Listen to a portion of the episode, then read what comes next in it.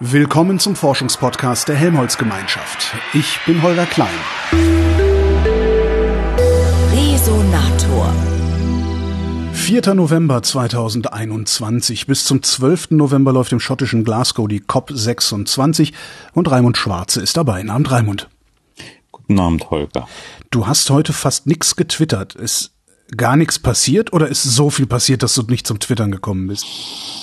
Naja, nun bin ich nicht hier, um zu twittern, aber äh, tatsächlich ist heute wenig passiert. Ich habe mich ein bisschen Neigung hingegeben, habe also den Tag der Energie genutzt, um Sachen zu machen, die eigentlich am Tag der Wissenschaft, bei uns sind ja die Tage eingeteilt nach Themenschwerpunkten, aber der Tag der Wissenschaft war am Montag und heute ist konnte ich ein bisschen was nachholen und tatsächlich hat mir auch die Veranstaltung des IPCC, die fast den ganzen Tag lang sogar ging, also etwas weit in den Mittag hinein, einige Impulse gegeben. Also für mich war heute ein Tag der Wissenschaft, äh, da das Verhandeln im Prinzip nicht viel hervorgebracht hat. Insofern ist jetzt erstmal so ein, so ein Moment der Schlaffheit nach diesem großen Auftritt der Staatschefs am Anfang. Was für Impulse? Ja, die Impulse, die jetzt neu wären, und ich glaube, jetzt ist es schwierig, das Wort neu zu benutzen, weil hier ist auf uns so viel eingehagelt, dass das erstmal verarbeitet werden muss. Ähm, und man ja auch genau überlegen muss, wie das dann mit dem tatsächlichen dokumentengetriebenen Prozess in Verbindung gebracht werden kann. Das hat mich heute auch schon beschäftigt. Also wie kann die Ankündigung eines großen Waldschutzprogramms, eines Methanausstiegsprogramms, äh, wie kann das eigentlich jetzt eingebunden werden? Also gibt es da so ein großes Abkommen von Glasgow? Eher nicht. Da müssten dann ja alle zustimmen. Das wird bis dahin nicht gelingen. Also wird es nur vielleicht ein anerkennendes Wort in dem Glasgow-Abkommen geben zu diesen gerade auf uns eingehagelten großen Beschlüssen zu Geld, zu Emissionsminderung, zu Anpassung, naja, in gewissem Umfang auch, also Geld, was da zusätzlich zur Verfügung gestellt wurde, all das kann im Prinzip gar noch nicht in ein Abkommen übergehen. Und da das zu verarbeiten, ist gerade das, was passiert. Und während dieses Verdauungsprozesses gibt es einfach wenig Impulse. Die nächsten Impulse sind von der Verhandlungsführung vorgelegte Abschlussdokumente zu den einzelnen Verhandlungspfaden, teilweise über Jahre vorbereitet, teilweise jetzt ad hoc nach den Großereignissen beim äh, beim Beginnritual und das alles zusammenzubinden zu einem Paket, was dann bewältigbar ist, das ist der neue Impuls und der wird am Montag geliefert. Vielleicht hat man Sonntag schon was, muss ich dazu sagen, aber wir sollten auf Montag warten, dann hat sich's auch bei mir gesetzt. Gestern hattest du noch leicht rosige Aussichten für die Jugend. Was ist da heute daraus geworden? Also ich habe heute nichts Neues dazu gehört. Ich interessiere mich dafür natürlich, ähm, finde diese Frage jetzt schon auch sehr wichtig, also richtig so quasi historisch wichtig, dass es gelingt, die Jugendbewegung und ihr Anliegen zu verankern, und zwar mehr als rituell. Und äh, dazu gab es einen Vorstoß, hatte ich ja, glaube ich, erwähnt, von Schweden. Mhm. Ähm, der, der ist aber jedenfalls bislang ohne Folgen geblieben. Und äh, ich äh, warte da eben die Dinge ab. Es gibt tatsächlich so äh, Passagen in Pariser Abkommen, die zur Rolle von bestimmten Gruppen, also die die, die sogenannte Inklusivität äh, sichern soll, dieses Abkommens, also die Berücksichtigung verschiedener Gruppen und deren Interesse, die besonders im Augenmerk stehen. Und dazu gehört die Jugend. Äh, und diese, an diesen Inklusivitätsregeln könnte tatsächlich noch gedreht werden. Und was berichtet der Flurfunk sonst? Oh, ich weiß nicht, ob ich das kolportieren darf. da hat er mich aber gerade auf den Fuß erwischt. Also es soll Covid-Fälle in der deutschen Delegation gegeben haben, die die deutsche Delegation schwächen, so, solche Dinge. Jetzt äh, völlig ohne Gewehr. Es ist wirklich äh, der Buschfunk. Äh, auffällig ist tatsächlich, dass äh, die deutschen deutsche Verhandlungsdelegation, die ja sonst immer ziemlich prominent war, tatsächlich jedenfalls bislang prominent hier nur bei den Staatschefinnen und Staatschefs aufgetreten ist. Also da war Frau Merkel, aber die, das, die ist sozusagen nur kurz eingeflogen worden. Sie verhandeln ja hier auch nicht. Diese Aktion war ja auch in, in dem Sinne nicht wirklich Teil der Eröffnung der COP, sondern gewissermaßen ein von Großbritannien vorgeschaltetes großes Theater. Insofern äh, war das jetzt sehr, sehr ungewöhnlich, äh, hat aber auch dazu geführt, dass dass praktisch keine, also ich, ja, ich glaube, ich kann sagen, keine und keiner von den Staatschefs mehr da war heute. Also Herr Modi wurde hier noch in Edinburgh gesehen. Beim Shopping. Äh, ja, tatsächlich. Äh, ne, heute ist Deepavali, also ein hohes indisches Fest und die, es gibt eine große indische Community in Großbritannien mhm. und äh, ja, es lässt sich eben wunderbar verbinden mit solchen äh, Promotion-Aktionen.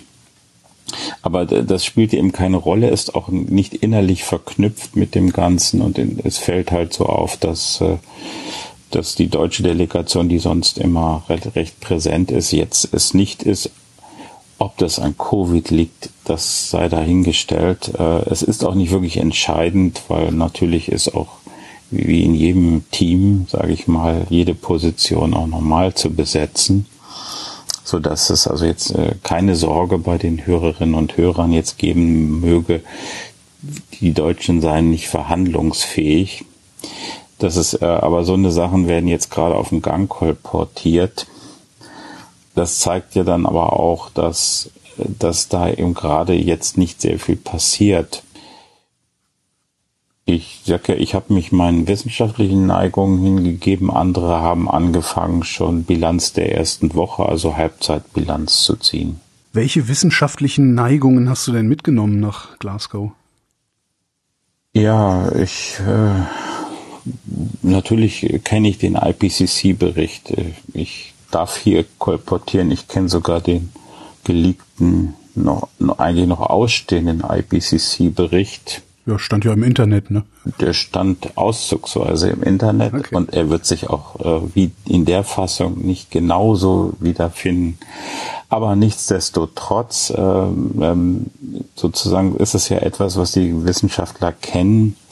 Trotzdem fand ich erst nochmal wichtig zu sehen, wie die große Veranstaltung des IPCC, die es heute gab, so aufgenommen wird und welche praktischen Folgen sich äh, daraus ergeben. Denn das ist ja immer die Frage, kommt die Wissenschaft in der Politik an? Oder ich will nicht sagen, stellt sie sich hinter die Wissenschaft und zwar nicht nur, nicht nur in, in großen äh, Sonntagsreden, sondern passiert es wirklich und ich sag mal so, ich komme mit einem Gefühl raus, besser besucht als erwartet.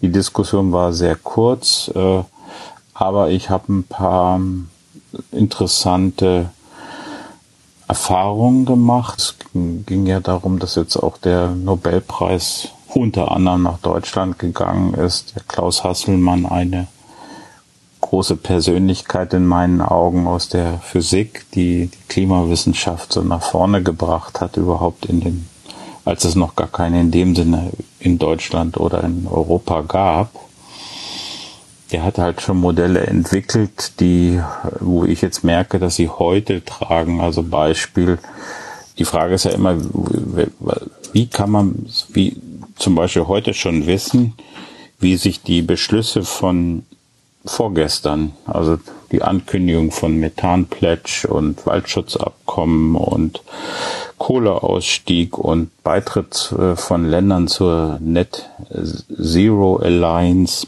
sich in, in Gradziele umrechnen. Das ist ja wunderbar. Das klingt ja so wie so ein Automaten, Münze rein und ja. das Ding setzt sich in Bewegung und spuckt irgendwas aus und das ist vielleicht die, die Essenz von dem Wirken von Klaus Hasselmann, vereinfachte Modelle entwickelt zu haben.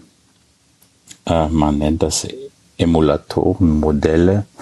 Das kann man sich so vorstellen wie so wie so Experimente mit Modellen, wenn etwas sehr kompliziert ist, mit vielen, vielen Einflussgrößen und so, dass man es gar nicht mehr berechnen kann, dann guckt man mal, was passiert denn, wenn man an den Stellschrauben was dreht, welche Stellschrauben sind entscheidend und die Frage ist, was diese Emulatorenmodelle, die er da preisgekrönt jetzt entwickelt hat, äh, leisten können. Das kann man jetzt so sehen. Das, das ist hier praktisch möglich, dass wir heute solche Ankündigungen haben und übermorgen, also im Abschluss dieser Woche schon die Ergebnisse haben, die internationale Energieagentur sagt ja jetzt, wir schaffen es mit den Zielen, mit den Ankündigungen, wenn sie umgesetzt würden, dann in nationale Beiträge, also konkrete Programme bis 2030 und nicht luftige Ankündigungen bis 2050 und mehr, dann kommen wir sogar zu zwei Grad. Und wie kann man sowas so einfach machen? Das ist letztendlich eine wissenschaftliche Leistung und ich sehe, das äh, es funktioniert und es äh, findet äh, viel, ähm, wie soll ich sagen, Interesse bei den bei den Politikern. Also rein sehr gut besetzt. Das ist eine der, wie ich fand, jetzt besten, war eine Plenarveranstaltung, sollte ich dazu sagen. Das ist ja so jetzt hier nicht so ein klein klein in einer, so ein Zeitevent, sondern das ist sozusagen die große Bühne mit 270 Plätzen und äh, die waren eigentlich fast lückenlos besetzt. Da schicken dann sogar die Länder wie Malawi zum Beispiel Abgesandte hin. Die dominante Meldung heute, 19 Länder hätten sich darauf geeinigt, im Ausland keine Projekte mehr zu finanzieren, die von fossiler Energie abhängig sind. Ähm, für Kohlekraftwerke hatten die G20 das ja neulich schon beschlossen, jetzt soll es für Erdöl und Erdgas auch gelten.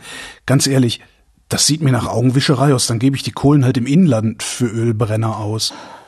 Ja, also ich glaube, jetzt diese konkrete Maßnahme äh, ist jedenfalls nicht durch, durch starke Maßnahmen hinterlegt. Also zugleich hat Frau von der Leyen ja heute erklärt, dass äh, Erdgas Teil der grünen Investitionswelle in Europa sein darf, also Teil der sogenannten Taxonomie, einem Begriffsregelwerk, in dem einfach festgelegt wird, wann ist eine Infrastrukturinvestition grün, grau oder ganz grau, braun vielleicht. Äh, und da ist es in Stufe grün äh, eingegangen. Also 19 Länder, die sich jetzt nicht mehr an der Finanzierung von Gas- und Ölinfrastruktur beteiligen, äh, ist nicht viel und konkret geschaut passiert gerade eigentlich da die, in dem Bereich sehr wenig, um nicht zu sagen das Gegenteil davon. Also hier in Schottland wird gerade noch ein Erdölgebiet erschlossen und das hat auch der schottische äh, Wirtschaftsminister, glaube ich, erklärt, dass das völlig unabhängig von der Erklärung sei, weil das sei ja schon vorher gemacht, angefangen worden. Äh, deshalb kann, könne man das ja jetzt nicht mehr stoppen. Das macht äh, diese Initiative nicht sehr stark. Aber der Ausstieg aus der Kohle, um es äh, doch ein bisschen positiv zum Ende zu halten, der scheint gesetzt. So, die nächste Folge nehmen wir erst am Montag auf. Das heißt, morgen passiert da überhaupt nichts mehr am Freitag? Das kann ich nicht sagen. Also ich erwarte noch, dass es äh, am mindestens am Wochenende hier eine Großdemonstration geben wird. Die finde ich jetzt äh, wichtig aus den genannten Gründen. Ähm, seitens der Verhandlungen, glaube ich, passiert morgen so gut wie nichts. Da warten jetzt alle auf die Dokumente des Klimasekretariats und das Eintreffen der Umweltminister. Äh, das ist erst äh, sogar ab Mittwoch, also insofern äh, ist jetzt erstmal nur die, der Moment des Innehaltens, des Bestandaufnehmens dessen, was passiert ist. Und insofern glaube ich, das ist dann wenig und zu wenig für unsere Hörerinnen und Hörer. Raimund Schwarze, vielen Dank. Danke, Holger. Danke für Ihr Interesse.